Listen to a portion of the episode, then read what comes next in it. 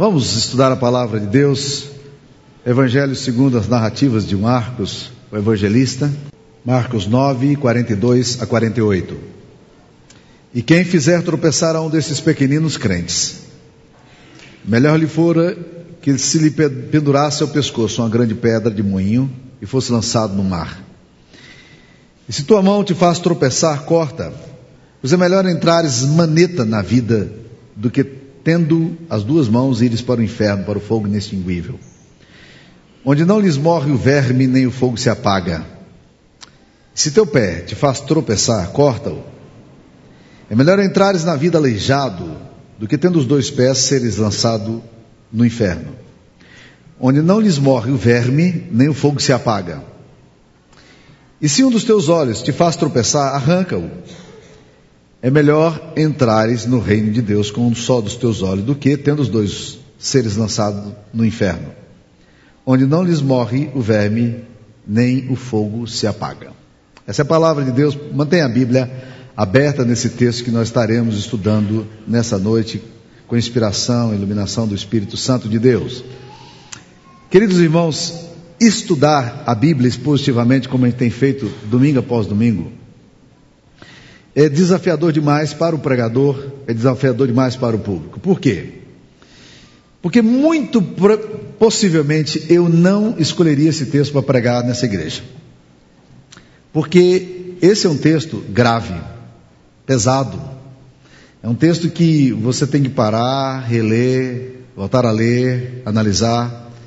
E a gente tem facilidade para anotar na Bíblia da gente aquilo que Juan Carlos Ortiz falava do Evangelho dos Santos Evangélicos, que são os textos preferenciais da gente. Um amigo meu até olhou para mim, eu gosto muito da minha Bíblia, tem uns 15 anos que eu acompanho, né? O seu Zavan, o senhor aqui da igreja, faz capas lindíssimas de Bíblia, se você estiver precisando, ele não está ganhando comissão não, viu?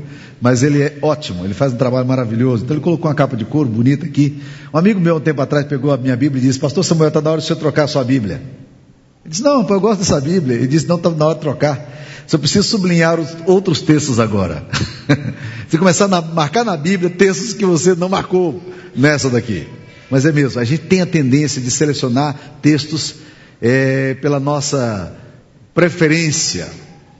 Mas seria interessante que a gente começasse a olhar a Bíblia não pelos textos de preferência, mas que a gente aprendesse a ler a Bíblia, todos os textos da Bíblia, e aprendesse a estudar a Bíblia e dizer o que, que esse texto está querendo dizer.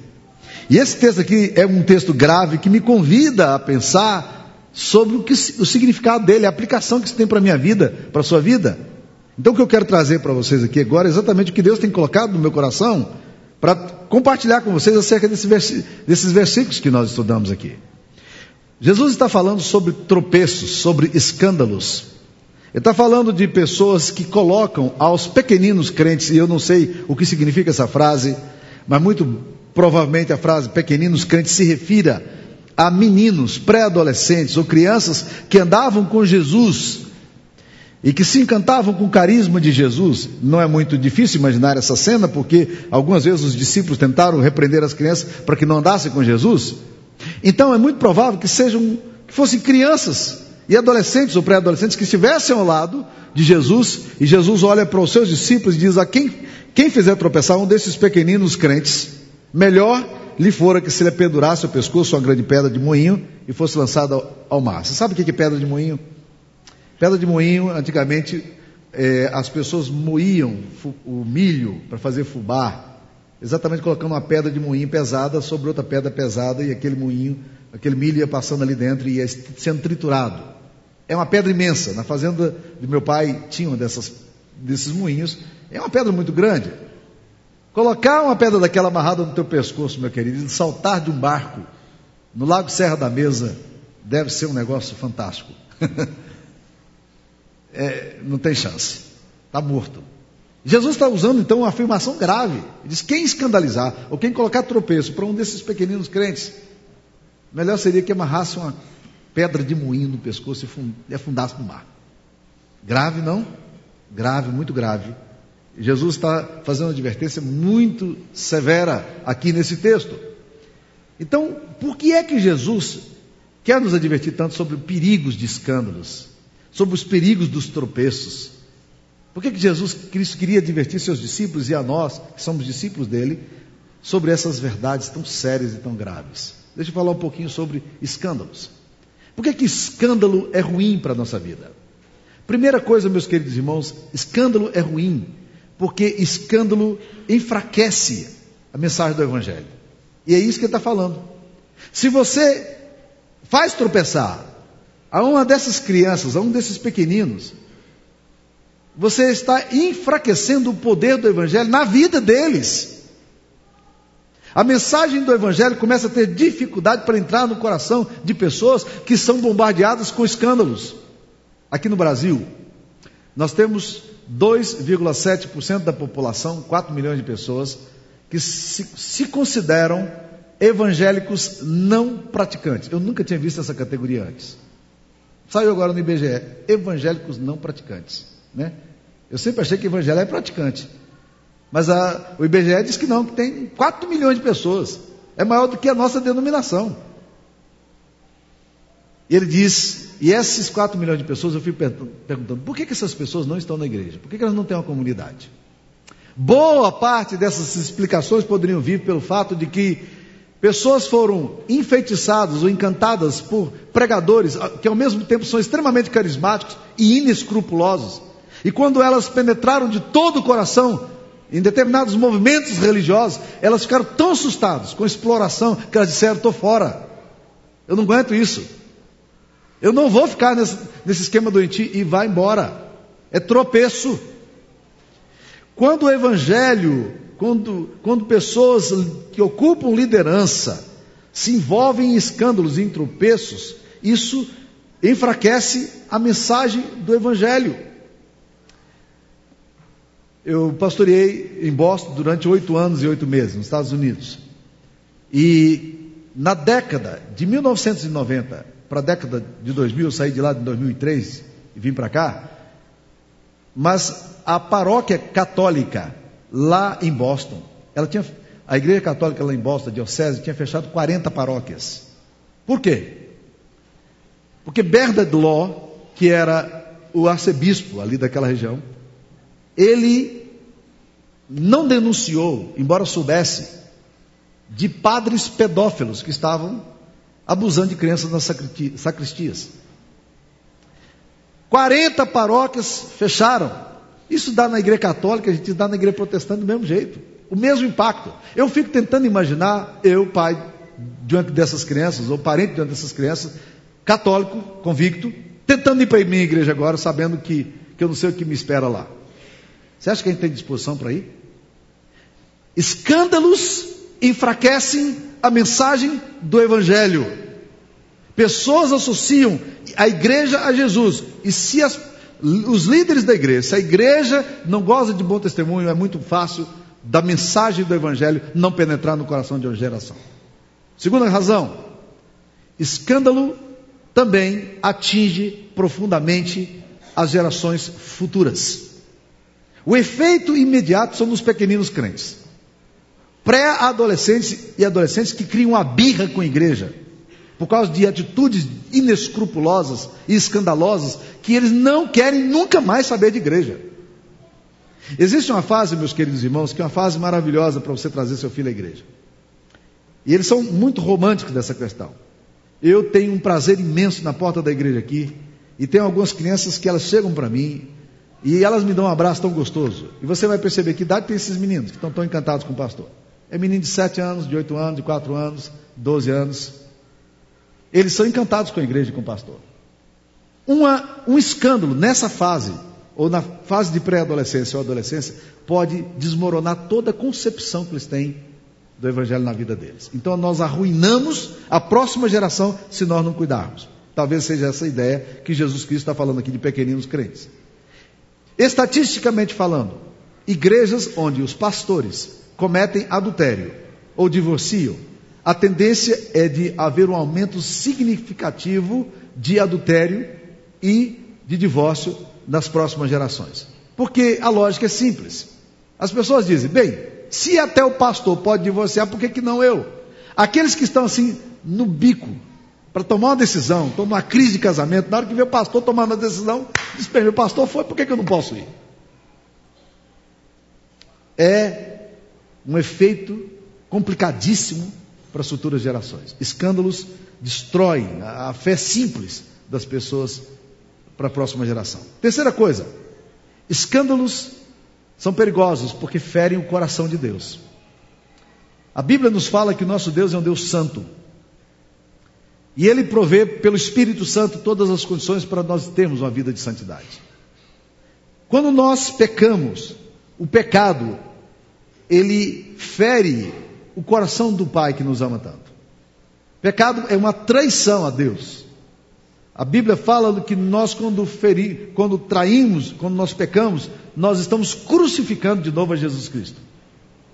É interessante que nesse mesmo Evangelho de Marcos, que a gente tem pregado aqui, no capítulo 9, versículo 19, Jesus vira para os seus discípulos e fala: Ó oh, geração incrédula, até quando estarei convosco, até quando vos sofrerei? Jesus está dizendo: Eu estou cansado dessa atitude de vocês, a ausência de poder na vida de vocês, da atitude, da forma como vocês levam.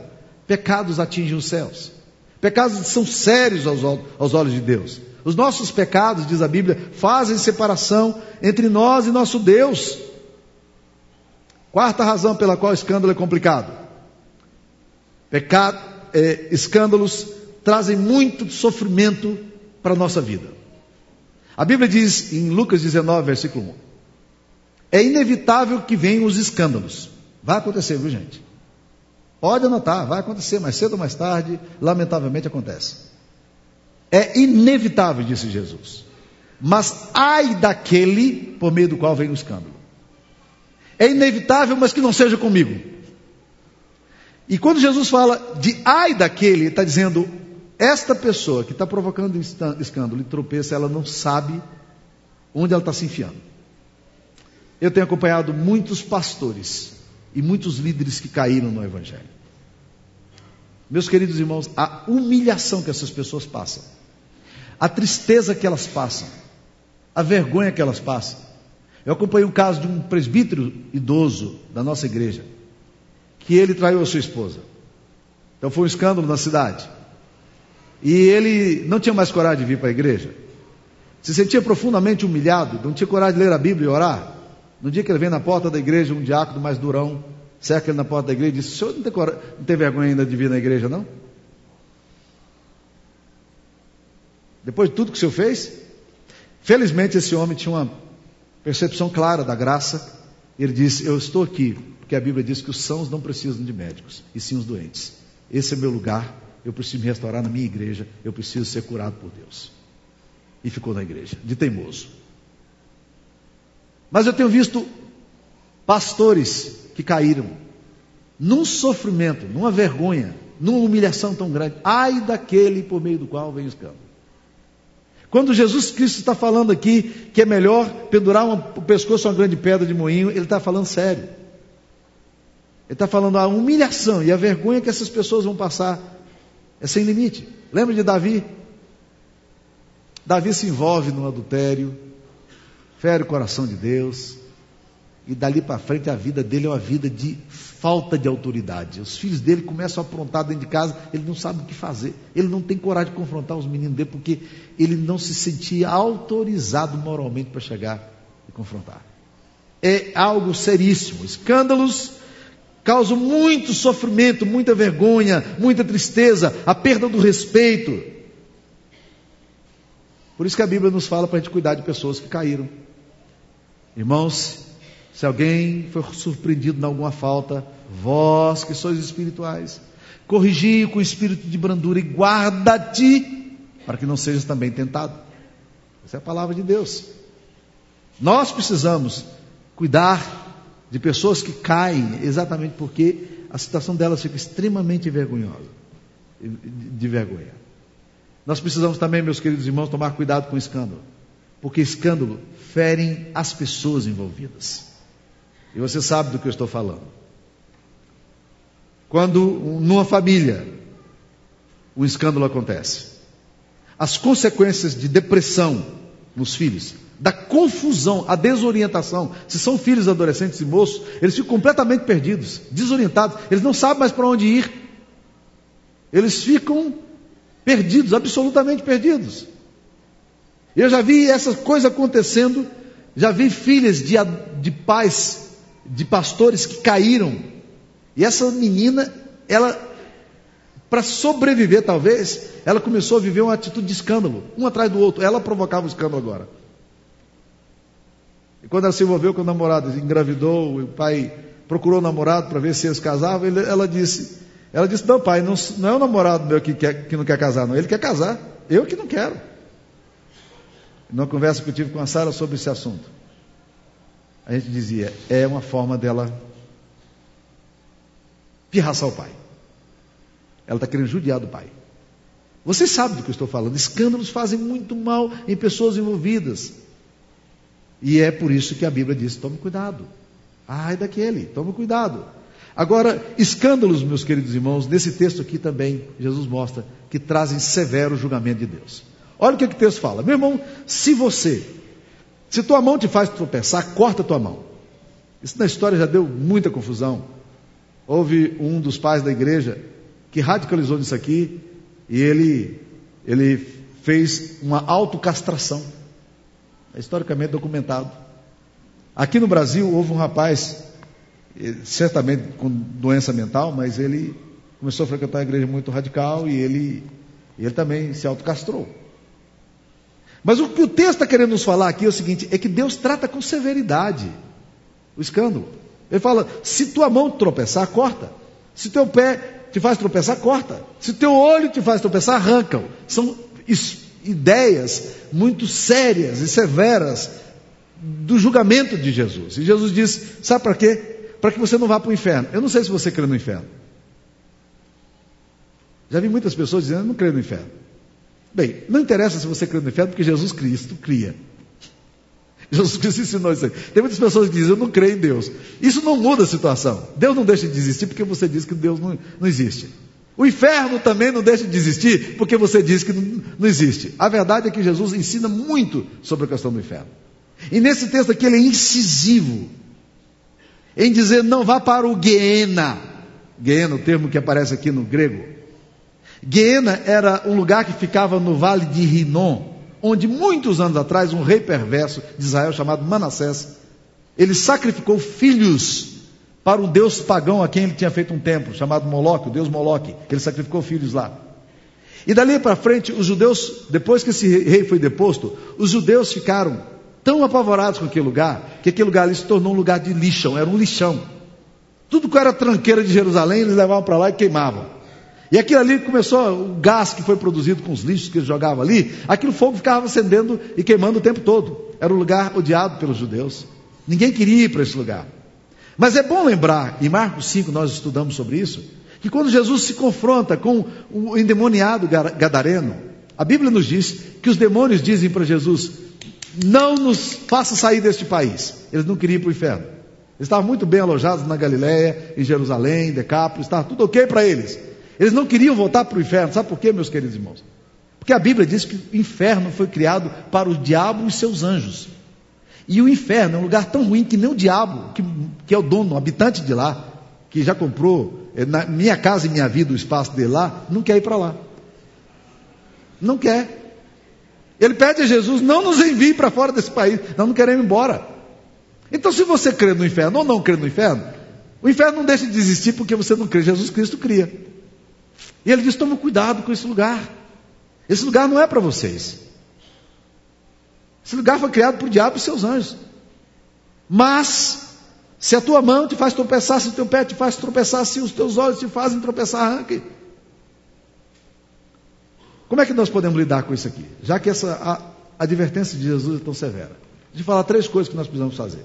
Primeiro, fique alerta sobre a possibilidade de que você pode cair em escândalo, pode provocar um escândalo. 243 líderes cristãos que foram entrevistados e que caíram, que caíram e foram entrevistados, quando perguntaram para eles as razões pelas quais eles tinham caído, 243 deles afirmaram: Nós caí, eu caí porque eu achava que isso não podia acontecer comigo.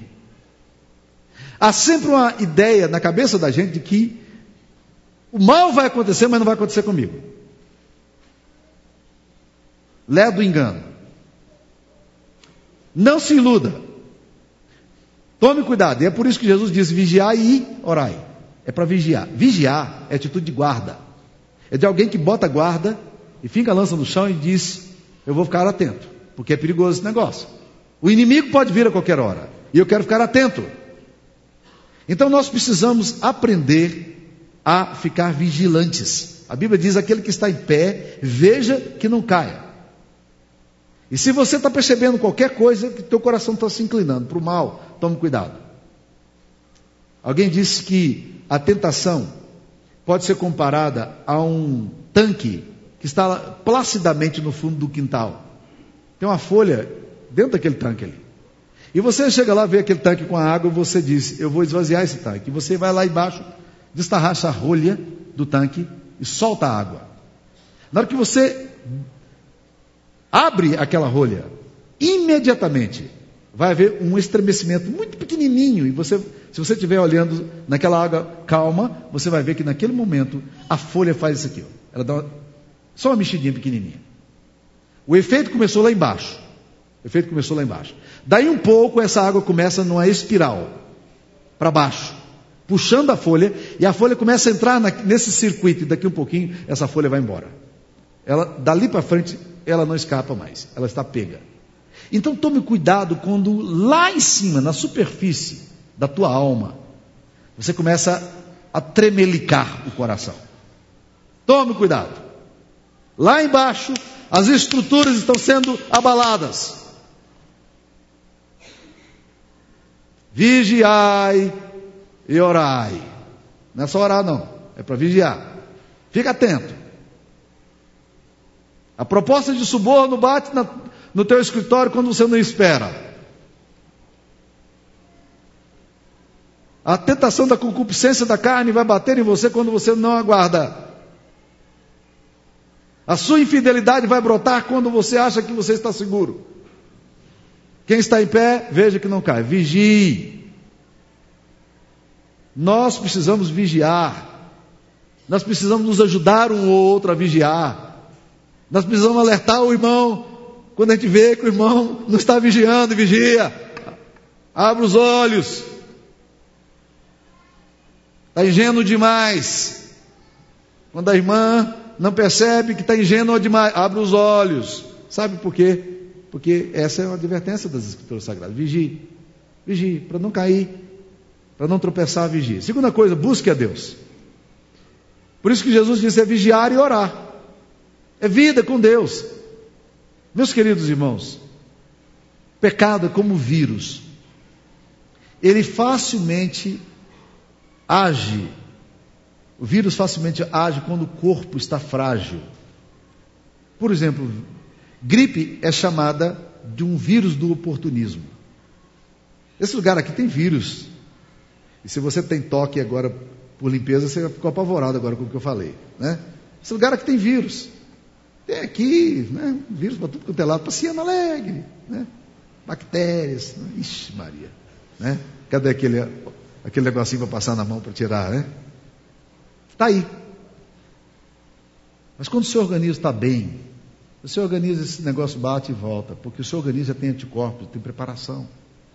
Mas se o seu corpo estiver frágil, você não resiste. Câncer. Os médicos dizem, e agora eu estou mexendo em áreas complicadas, porque as pessoas que têm tendência a achar que estão doentes, vão achar que estão doentes agora. Câncer, os médicos dizem que todos nós temos predisposições cancerígenas, células cancerígenas. Elas só esperam um momento de fraqueza por isso que muitas vezes, no momento de depressão, no momento de, de traição, no momento de muita dor, de um luto, câncer é uma doença que emerge. Já estava lá, meu irmão, mas agora tem espaço para crescer. Pecado, escândalo, está lá no nosso coração, mas a gente precisa se fortalecer em Jesus. Eu gosto muito do texto de Efésios 6,10 que fala assim: sede fortalecidos no Senhor e na força do seu poder. Revestivos de toda a armadura de Deus para poderdes, para poderdes ficar firmes contra as ciladas do diabo. O versículo 12 a gente conhece bem, mas é melhor que a gente leia o 10 e o 11 também, de Efésios 6, para gente poder entender o contexto todo. Porque depois ele fala assim: porque a nossa luta não é contra a carne, contra o sangue, mas contra os principados e potestades, contra os dominadores do mundo tenebroso. Ou seja, fortaleça-se no Senhor.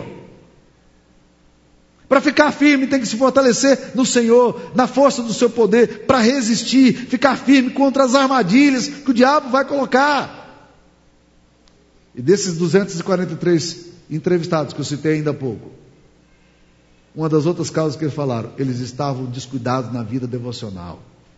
Estava levando a fé, meio banho-maria, descompromissado com aquela devocional, vida com Deus, de ler a Bíblia silenciosamente, de buscar o Senhor, de vir para a igreja, de adorar a Deus, descuidados.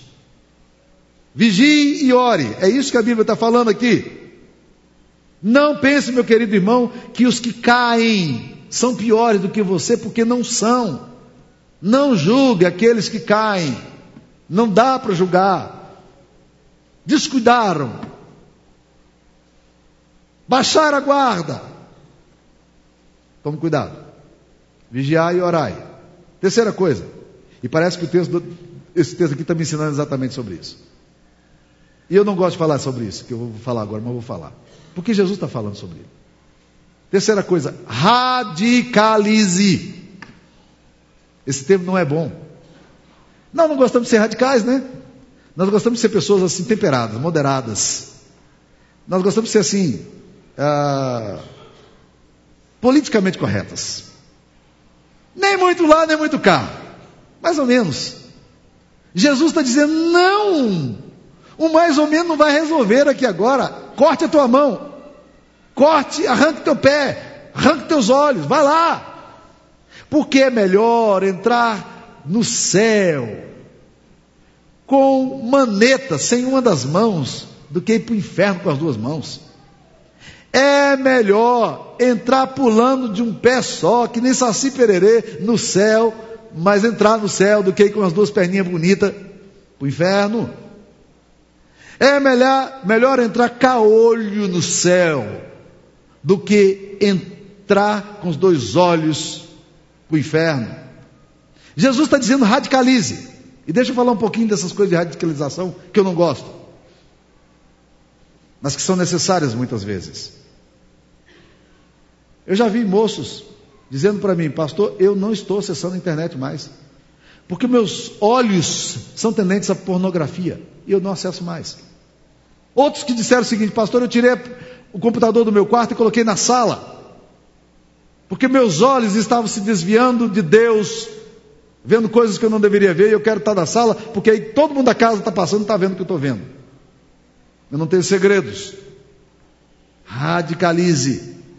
Uma vez um irmãozinho me chamou na casa dele e disse: Pastor Samuel, eu quero pegar esses discos todos aqui e quero queimar. E quando eu olhei para ele, eram discos muito bons. E a minha tendência de politicamente correta era dizer: não faça isso. E uma convicção no meu coração via: deixa o irmão fazer isso, ele precisa radicalizar. Porque toda vez que ele ouvia essas músicas, a depressão comia no coração dele. Ele era levado para lugares onde ele não podia estar.